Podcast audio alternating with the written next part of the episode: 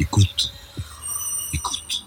Bonjour, mon invité aujourd'hui est Pierre Conessa. Euh, bonjour Pierre. Bonjour. Tu viens de publier ce nouveau livre, Avec Dieu, on ne discute pas, chez ton éditeur traditionnel, Robert Laffont, chez lequel tu as déjà une longue liste de publications. Euh, donc, Avec Dieu, on ne discute pas. Est-ce qu'on peut dire que maintenant on est revenu aux guerres de religion? Moi, ce qui a motivé mon, mon analyse, c'était un peu dans la suite de la fabrication de l'ennemi, c'est-à-dire, euh, nous évidemment sommes préoccupés par le salafisme djihadiste, mais euh, on s'aperçoit bien que sur les autres lieux de la planète, euh, il y a beaucoup de massacres à dimension religieuse, que ce soit celle du, au Myanmar ou, les Rohingyas qui sont des, des musulmans importés par le, depuis l'Inde par la colonisation britannique euh, se sont retrouvés dans ce pays au moment de l'indépendance, euh, apatrides, euh, etc., etc., et puis toute la mécanique ensuite de l'exclusion. Or, le bouddhisme, pour nous, c'est Mathieu Ricard et le Dalai Lama.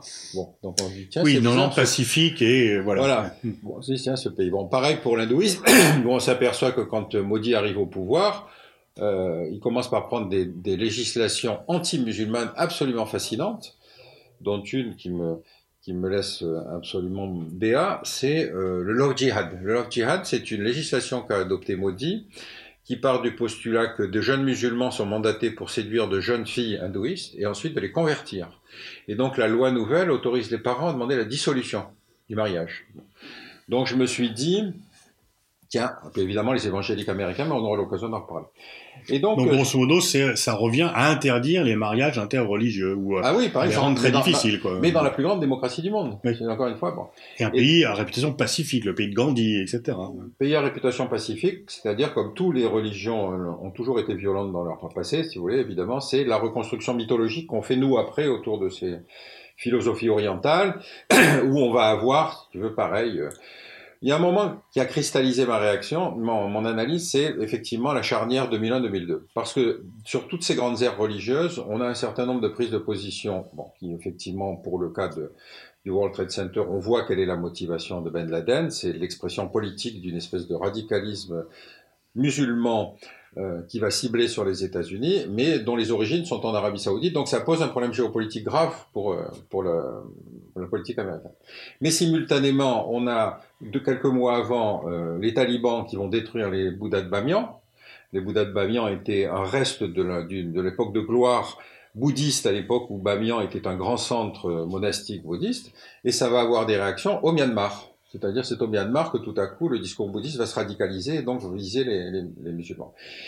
Et puis on a comme ça, pareil, des, des déclarations d'un d'un rabbin radical juif dont j'ai oublié le nom et qui disait il est hors de question de rétrocéder le moindre centimètre carré de la terre qui nous a été donnée par Dieu, ce qui est une posture de négociation en général euh, autobloquante. quoi.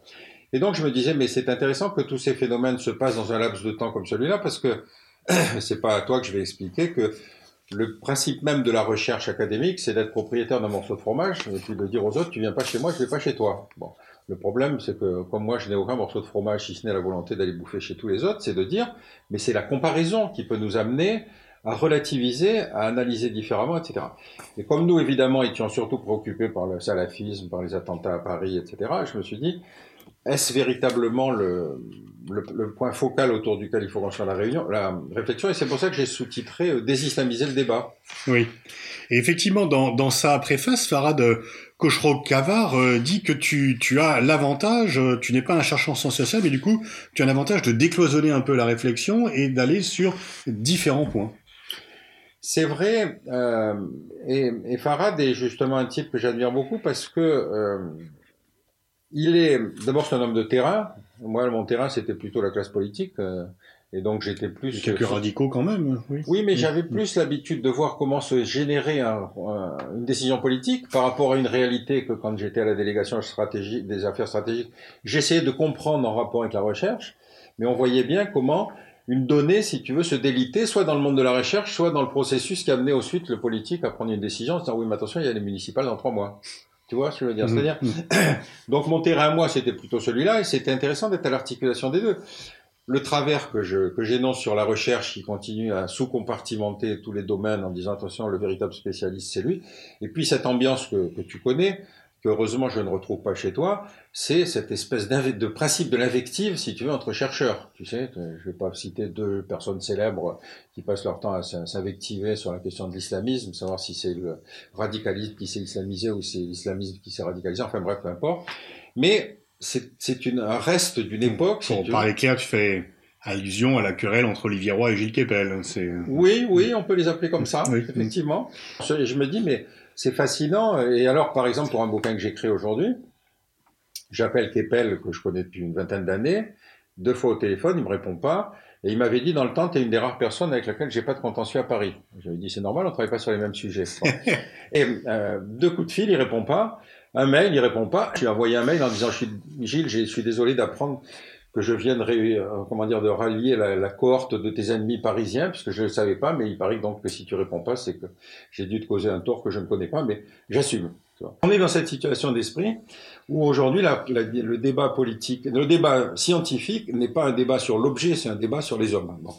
Et du côté de la classe politique évidemment il se passe un phénomène qui est le court terme par rapport au long terme c'est-à-dire que le changement géopolitique majeur qui s'est passé après 91, après la disparition de l'URSS. C'est qu'il fallait avoir une espèce de, réflexion planétaire, parce qu'on se disait, si on néglige une crise à tel endroit, il va y avoir les Russes qui vont arriver, ou inversement. À partir du moment où l'ennemi principal disparaît, on a deux catégories, un monde utile, un monde inutile. Le cas, paroxystique, c'est la Somalie. On commence à y intervenir pour des raisons humanitaires, puis quand les Américains perdent 17 GI, on se dit, qu'est-ce qu'on a à faire de ces gens-là? Donc maintenant, plus personne ne s'intéresse à ce qui se passe en Somalie ça veut dire qu'il y a un monde inutile. C'est un peu la thèse de Jean-Christophe Ruffin dans l'Empire et les Nouveaux Barbares. Oui, je me souviens plus, j'avais lu dans le temps, mais effectivement, ça m'étonne pas qu'il résonne aussi comme ça. Et donc, euh, le politique, maintenant, même dans les démocraties, n'est plus euh, euh, comment dire, investi dans le long terme, parce qu'il se dit, mais si je déclenche une guerre, si je prends telle posture, qu'est-ce qu'on va penser de moi Est-ce que je vais perdre des prochaines élections? J'en ai un exemple très caractéristique. Je fais en 2014 un rapport qui a en particulier inspiré ce bouquin sur quelle politique de contre-radicalisation en France. Un bouquin, euh, un rapport demandé par une fondation privée, bref. Je sors mon truc euh, décembre 2014. Décembre 2014, il y a les fêtes qui approchent, il y a le municipal, enfin bref, de quoi, pourquoi se préoccuper de ce genre de trucs, euh, de sujets futiles. Janvier 2015, Charlie Hebdo, ensuite le Bataclan, etc. Donc je fais une vedette. Et je suis invité par la commission consultative des droits de l'homme à Matignon, qui me disent vous êtes la seule personne à avoir fait un rapport euh, sur ce sujet. Je dis non, c'est pas vrai. Il y a un rapport qui a été commandé à un préfet, mais il a été classé secret défense, ce qui est quand même une drôle de manière d'ouvrir un débat public, tu vois. Et je leur ai dit mais de toute façon ne cherchez pas vous le procurer, il n'y a rien dedans. C'est peut-être pour ça qu'il est classé secret défense. Et je me retrouve face à des gens qui sont des plantes en pot. C'est-à-dire les gens me disaient mais vous vous rendez compte, monsieur, les mesures qu'on est en train de prendre, etc. Euh, ils m'ont dit même, euh, monsieur, avec les fonctions que vous avez occupées, on ne comprend pas votre position. J'ai dit, bah justement, c'est parce que j'ai occupé ces fonctions-là que je prends ces positions. Donc, si tu es dans un débat qui est complètement codé, qui s'est recentré sur le national, et ce qui fait que, évidemment, une grande partie de la querelle dont on parlait tout à l'heure est une querelle dont l'enjeu est strictement national et honorifique. Qui va être le conseiller du prince? Hmm. Donc moi, ça m'intéresse pas. par contre, ce qui m'intéresse, c'est justement d'apporter dans ce débat une relativité en étudiant d'autres radicalismes religieux Juste un mot de définition, parce que, première remarque, Nietzsche avait annoncé la mort de Dieu, manque de chance, comme on l'avait dit en 68, tu sais, Dieu est mort, et qui a répondu, Dieu est mort, si, euh, signé Nietzsche, et un type qui avait écrit tagué dessous, Marx est mort, euh, signé euh, Dieu. Et effectivement, c'est plutôt ça qui s'est passé. C'est-à-dire que depuis le 19e siècle, il y a une espèce de renouveau du religieux, mais ça tout le monde l'a constaté. Moi, ce qui me frappe, c'est la poussée des radicalismes. Qu'est-ce qui caractérise les radicalismes? C'est leur rapport à la violence. Si tu as des fondamentalismes, comme par exemple les Mormons, ils font de mal à personne, ils sont au contraire plutôt même pacifistes par nature. Par contre, effectivement, dans toutes les religions sont apparues des grandes formes de légitimation de la violence à base théologique. Et ça, c'est la, c'est la caractéristique qui m'a...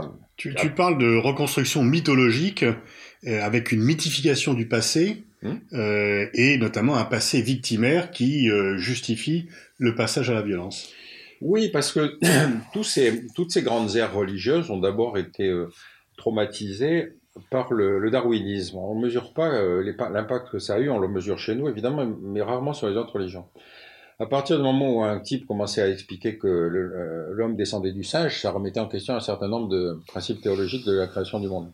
En plus, Cuvier, qui constitue sa, collection d'êtres préhistoriques, si tu veux, ou même euh, du quaternaire, on se dit, mais donc il y avait quelque chose avant l'homme. Et comme disaient des proches, c'est ce que faisait Dieu avant la création de l'homme. C'est quand même une question importante, tu vois. Bon. Et donc, on, est dans cette situation où tout à coup, toutes les grandes mythologies religieuses sont déstabilisées par ça. Deuxième chose, euh, il y a évidemment la colonisation, c'est-à-dire qu'on va avoir euh, les droits de l'homme et, la religion chrétienne imposés par la force, ou en tout cas imposés par le poids des armes. Et donc on va avoir à peu près dans toutes les grandes aires religieuses une espèce de réaction euh, identitaire à base religieuse. Le monde qui nous surprend le plus, c'est celui, par exemple, des évangéliques américains. Tu sais qu'effectivement, aux États-Unis, débarquent les pères fondateurs sont des protestants pour chasser d'Europe, etc. Et donc, ils considèrent que l'identité protestante, avec ses multiples écoles, est l'identité américaine. Et donc, ils ont régulièrement ce qu'ils appellent les revivals, c'est-à-dire des moments où tout à coup, il y a un sursaut du religieux et un espèce de retour identitaire. Et celui qui m'intéresserait le plus, c'est celui qui se passe à la fin du 19e, début du 20e, parce que commence à arriver en masse des Espagnols, des Italiens et des Irlandais, c'est-à-dire des catholiques. Et à ce moment-là, durcissement autour de l'identité protestante sur le, le fait que les catholiques ne sont pas bienvenus dans ce pays. Rappelle-toi que quand Kennedy est élu, tu te rends compte, il c'est beaucoup plus tard, on dit, oh là là, quelle nouveauté, un catholique. Bon. Et donc, dans toutes les religions, il y a eu cette espèce de réaction qui a commencé par raconter un discours victimaire. Alors, pour les protestants, c'était relativement facile à construire. Ce qui m'a plus intéressé, c'est le discours des, des, hindouistes. À la fin du 19e, il y a donc un type euh, qui va vivre pratiquement jusqu'aux années 50, qui s'appelle Savarkar, qui écrit un bouquin qui va être extrêmement important dans les années 10 et les années 20, qui s'appelle Who is Hindu? C'est-à-dire qui, qui a légitimité à être indien encore sous colonisation. Et donc, il va progressivement créer un parti de jeunes, euh, exactement comme les jeunesses fascistes, si tu veux. Il va créer un parti politique. Et ce qui est très intéressant, c'est qu'il est politiquement opposé à Gandhi parce qu'il considère que le, on ne peut pas accepter que le Pakistan devienne indépendant. Parce que dans sa géopolitique, et dont vous pouvez remontrer une carte avec les cartes que je vous ai amenées, celle qui est aujourd'hui encore sur le site du BJP, du parti au pouvoir, ça inclut l'Afghanistan, le Pakistan, évidemment le sous-continent, mais aussi euh, la Birmanie. Donc on se dit, euh, ce type avait une géopolitique qui, évidemment, dans le cadre de la décolonisation, s'opposait à la création du Pakistan, chose que Gandhi va accepter. Et Gandhi est assassiné par un disciple de Savarkar. Donc quelqu'un qui, exactement, caractéristique classique chez les radicalismes religieux, L'ennemi, c'est celui qui est de la même religion qui est un traître à la cause. On va le connaître avec d'autres moments, avec les accords de paix de Camp David, où Sadat et Rabin qui sont assassinés chacun par un radical de leur propre camp.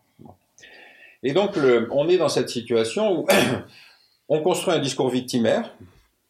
Par exemple, pour rester sur le cadre de Savarkar, il explique que les sept siècles de domination musulmane, notamment les Moghols, ont tué plus de 100 millions d'Indiens. On est très loin de la, Shoah. Mais la mythologie, à force d'être répétée, devient un fait. Elle n'a jamais été étayée sur quoi que ce soit, mais ça fait rien, c'est un fait constructif de la victimologie, et donc la violence contre les musulmans est une violence légitime. Pareil dans d'autres endroits, si tu veux, tu avoir avec les bouddhistes, encore une fois, l'idée que. Mais est-ce qu'on peut ramener euh, toutes les violences que tu, tu écris euh, à un moment donné que, euh, par exemple, qu'on ne peut pas écarter l'hypothèse religieuse dans les, notamment la querelle sunnite-chiite, aussi bien en Afghanistan, en Syrie, en Irak, bien sûr, mais euh, deux questions par rapport à ça. Pourquoi il y a cette radicalisation qui n'existait pas auparavant? La différence sunnite-chiite, elle existe depuis longtemps, il n'y avait pas autant de violence. Et on a aussi d'autres exemples euh, de violence qui ne sont pas liés euh, à, cette, à, ce, à, cette division. par exemple, Lieberman en Israël n'est pas un pacifiste, mais il est parfaitement laïque. Euh, et on pourrait citer par exemple au Karabakh, finalement l'Iran est plutôt du côté de l'Arménie, bien que l'Arménie soit chrétienne et l'Iran chiite. Donc voilà deux questions. Pourquoi plus de violence aujourd'hui qu'il y a quelques années? Et est-ce que euh, cette grille de lecture de violence, j'entends que on a trop longtemps sous-estimé le facteur religieux, euh, notamment comme tu l'expliques, du fait d'un, notamment au, au, début du XXe siècle. Est-ce que maintenant on ne surestime pas? Écoute, euh, de toute façon, tu sais bien que, euh, comment dire, la géopolitique est une espèce de, de système, comment dire, en tranche napolitaine, c'est-à-dire que tu as des conflits traditionnels qui se pérennisent, des conflits nouveaux qui apparaissent, etc. Bon, moi j'ai évidemment focalisé l'explication autour de la question du radicalisme religieux parce que je lisais très souvent que la religion était instrumentalisée par le politique et moi j'arrive à la conclusion contraire. Je trouve que c'est la religion qui instrumentalise le politique aujourd'hui. Et comme on a considéré dans une vieille tradition sociologique du 19e siècle que la religion était un phénomène résiduel, qui était le résultat des conditions sociales, économiques, etc., etc., on est parti sur l'idée que tous les salafistes qui pouvaient faire commettre des attentats ne pouvaient être que des types de banlieue, tu vois. Bon. Mhm. Or, le, 15 le 11 septembre, c'est 15 Saoudiens qui avaient aucun problème de niveau de vie, tu vois.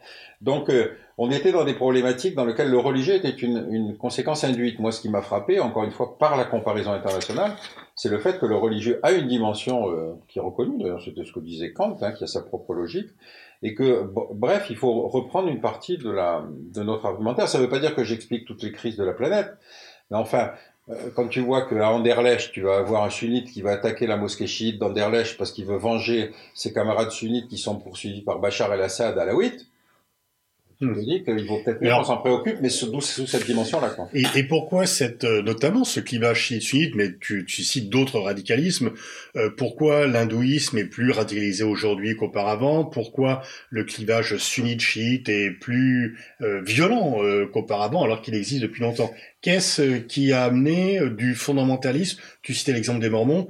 Comment expliquer que des religions fondamentalistes deviennent violentes? Écoute, bon, pour le cas particulier des sunnites chiites, euh, grosso modo, l'Iran devient la puissance chiite au XVIIe, XVIIIe siècle avec les Safavides. À ce moment-là, effectivement, ils vont vouloir se différencier parce qu'ils sont iraniens, ils sont pas arabes. C'est difficile à intégrer, mais c'est quand même une dimension essentielle. Et donc, ils vont devenir les champions de l'identité sunnite, euh, chiite. Pardon. Bon. Mais surtout, ce qui va être le grand traumatisme. En fait, au départ, c'est un projet presque national aussi. Ah bah oui, absolument, oui, oui c'est ça. Mm. C'est pour ça que l'articulation du religieux et du politique est une question fondamentale, parce que mm-hmm. tu te demandes si c'est effectivement la, le fait premier, c'est le nationalisme qui va se trouver une forme religieuse, ou si c'est l'affirmation religieuse qui va créer mm-hmm. l'identité. Bon. Et donc, euh, euh, sans remonter si loin, si tu veux, l'année traumatique pour tout le monde, c'est 79, 1979. Pourquoi? Parce que il va y avoir la révolution iranienne en, 70, en, février, c'est-à-dire tout à coup, les chiites, et avec l'ayatollah Khomeini, se proclament les défenseurs de l'islam. Ça, c'est gênant pour les Saoudiens, tu sais, ils sont de l'autre côté de la mer, enfin bref. Et en plus, euh, ils réclament quelque chose qui est par nature une injure aux Saoudiens, c'est qu'ils demandent une gestion collective des lieux saints, par tous les musulmans, y compris les chiites. Deuxième phénomène, il y a euh, l'occupation de la grande mosquée. L'occupation de la grande mosquée. la même année. Euh. La même année, oui, absolument. Et l'occupation de la grande mosquée n'est pas le fait de laïcs saoudiens, c'est le fait d'élèves du grand moufti qui s'appelle Ibn Baz, euh, qui sortent de ces écoles et qui considèrent, et en affirmant que le, les, comment dire, les Saouds sont ne sont pas des descendants du prophète et donc il faut reprendre la légitimité politique. Bon. Alors il y a un phénomène qui est assez drôle parce que donc les, occupants, euh, je crois qu'ils sont 19 qui occupent la grande mosquée pendant le pèlerinage. Enfin, ils, occupent les quatre tours, ils tirent sur la foule, etc. Ça crée un phénomène absolument incroyable de, de panique de, foule, etc. Mais euh, le, régime est bloqué par le fait que comme c'est un lieu de pèlerinage, normalement l'usage de la force est interdit. Donc il faut pouvoir faire intervenir les forces spéciales saoudiennes. Bon, ils tentent un coup, ils se font gonfler, mais enfin bref, peu importe mais il lui faut une légitimité religieuse. Donc il va s'adresser à la hiérarchie religieuse wahhabite, qui a quand même quelques intérêts liés avec le régime, et qui disent, mais euh, ces gens-là occupent la grande mosquée en prétendant que le Messie est de retour puisqu'il fait partie de, il fait partie de, de l'équipe. Alors les religieux doivent donner une réponse théologique qui arrive à justifier la violence. Alors ils disent, oui, c'est vrai que le prophète avait dit que le Messie reviendrait sur terre, mais le Messie reviendrait pour, pour chasser les régimes impies et, corrompus. Or, l'Arabie Saoudite n'est ni un régime impie ni corrompu, donc c'est pas le Messie. Si c'est pas le Messie, on peut y aller.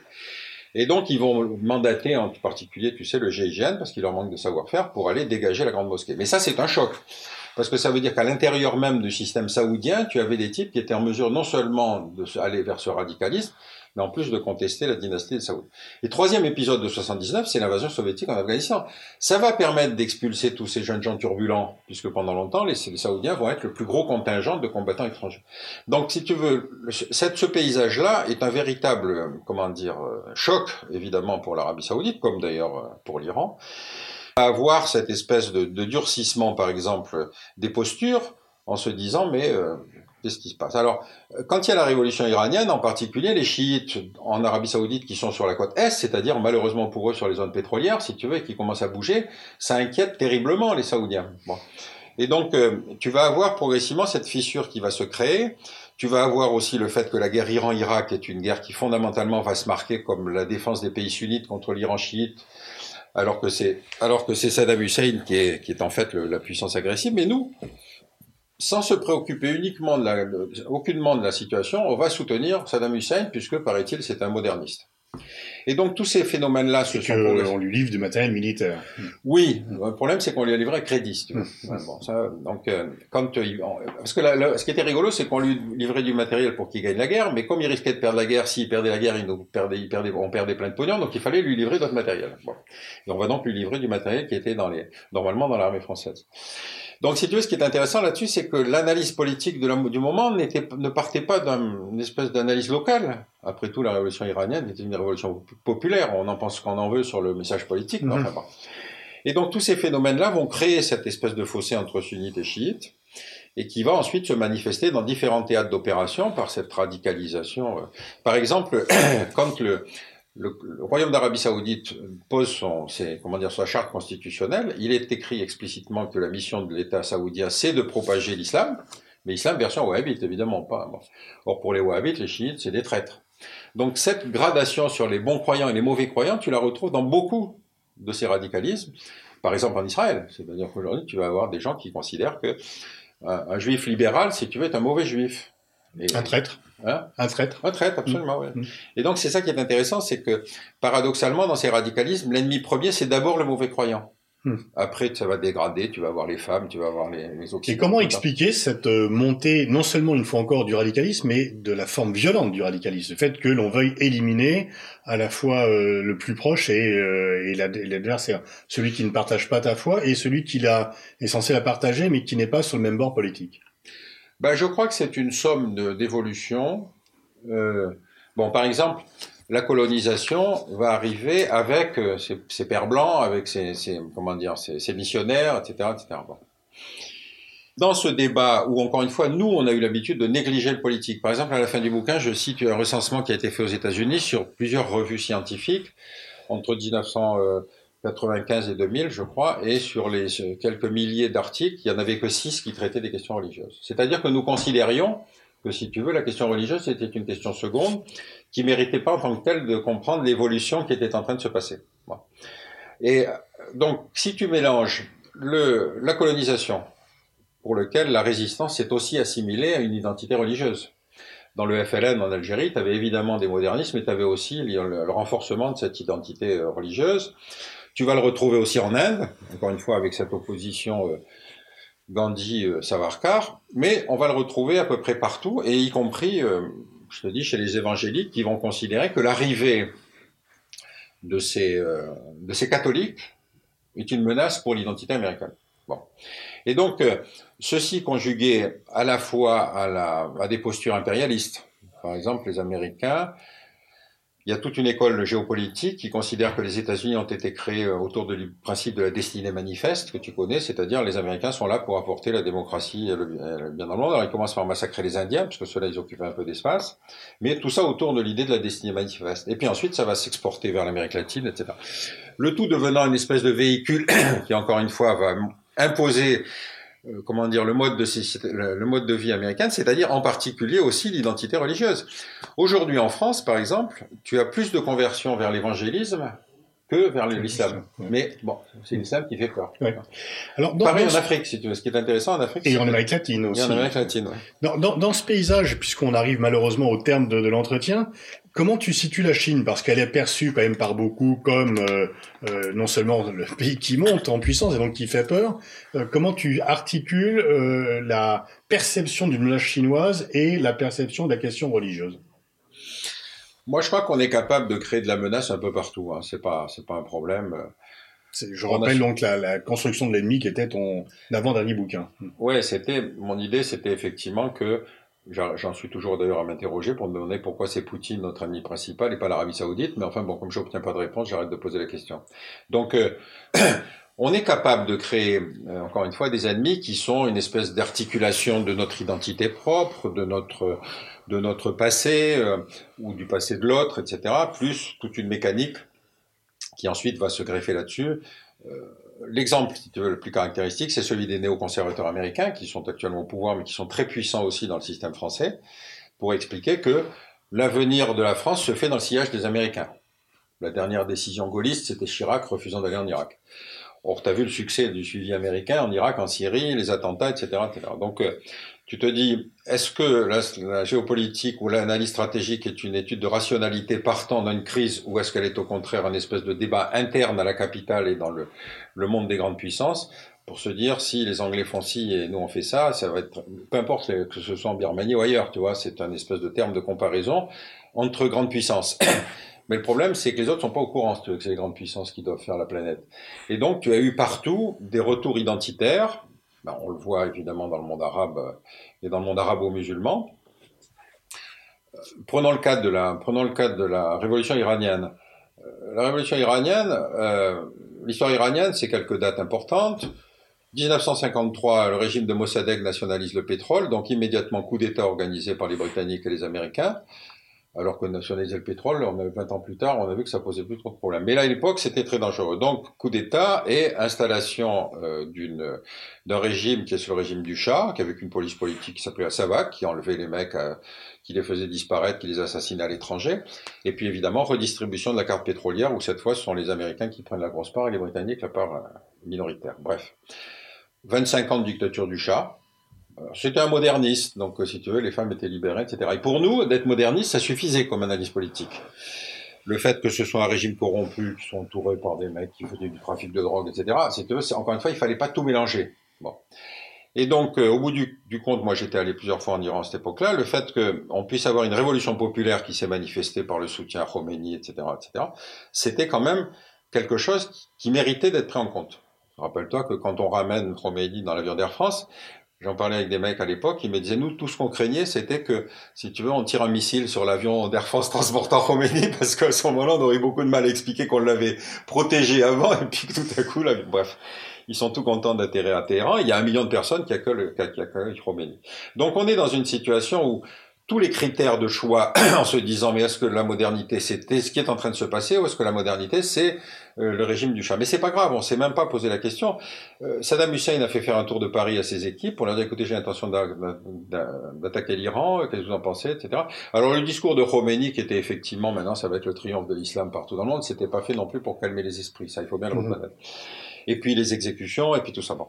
Mais ça fait rien. On s'engage dans une analyse géopolitique, encore une fois, qui est une espèce d'analyse objective, comment dire, totalement irrationnelle. On se dit, euh, Saddam Hussein, euh, qui est lequel on, oui, il y a les industriels qui ont beaucoup d'engagement avec l'Irak, donc on y va, on va le soutenir. Mais au bout du compte, tu t'aperçois que ça a été une véritable catastrophe, que pour l'Iran, c'est un facteur identitaire important, 800 000 morts pour une guerre qui a duré 8 ans, c'est-à-dire deux fois la guerre de 14. Il n'y a pas une famille iranienne qui n'ait perdu quelqu'un à l'époque. Le désarmement des Iraniens était tel qu'ils envoyaient, tu sais, les Bassidj, les jeunes, les jeunes mm. types désarmés sur les champs de mines pour faire sauter les mines pour qu'ensuite les mm. combattants passent. Quand tu racontes cette, ce martyrologue en Iran, les gens savent de quoi tu parles. Mais si tu dis, ah non, mais Khomeini, euh, ce qui se passait à Téhéran, les déclarations, les enlèvements, etc., tu ne prends pas en compte la dimension de l'autre. Et c'est ça qui me, qui me gêne toujours, tu parce que cette espèce d'assurance euh, qui nous occupe, nous, occidentaux et particulièrement français, c'est qu'on sait que la Terre est plate et qu'on est le centre du monde. Et donc, c'est les autres qui doivent comprendre qu'ils sont à la périphérie, tu vois. On va en terminer là-dessus. Merci euh, Pierre. Euh, je renvoie donc à la lecture de ton livre. Avec Dieu, on ne discute pas. Les radicalismes religieux, désislamiser le débat. Et ça vient tout juste de sortir aux éditions Robert Laffont. Juste une petite anecdote pour te... parce que c'est la dernière que je trouve la plus belle. Donc il y a un, téléprédicateur saoudien là qui a dit euh, le prophète n'aimait pas les souris. C'était une, société nomade, c'est les souris, c'est les rongeurs qui bouffent les raisins. Or Mickey Mouse est une souris et Mickey Mouse est une souris américaine qui est destinée à pervertir la jeunesse saoudienne. Donc il faut interdire les dessins animés de Mickey Mouse. Voilà. Merci.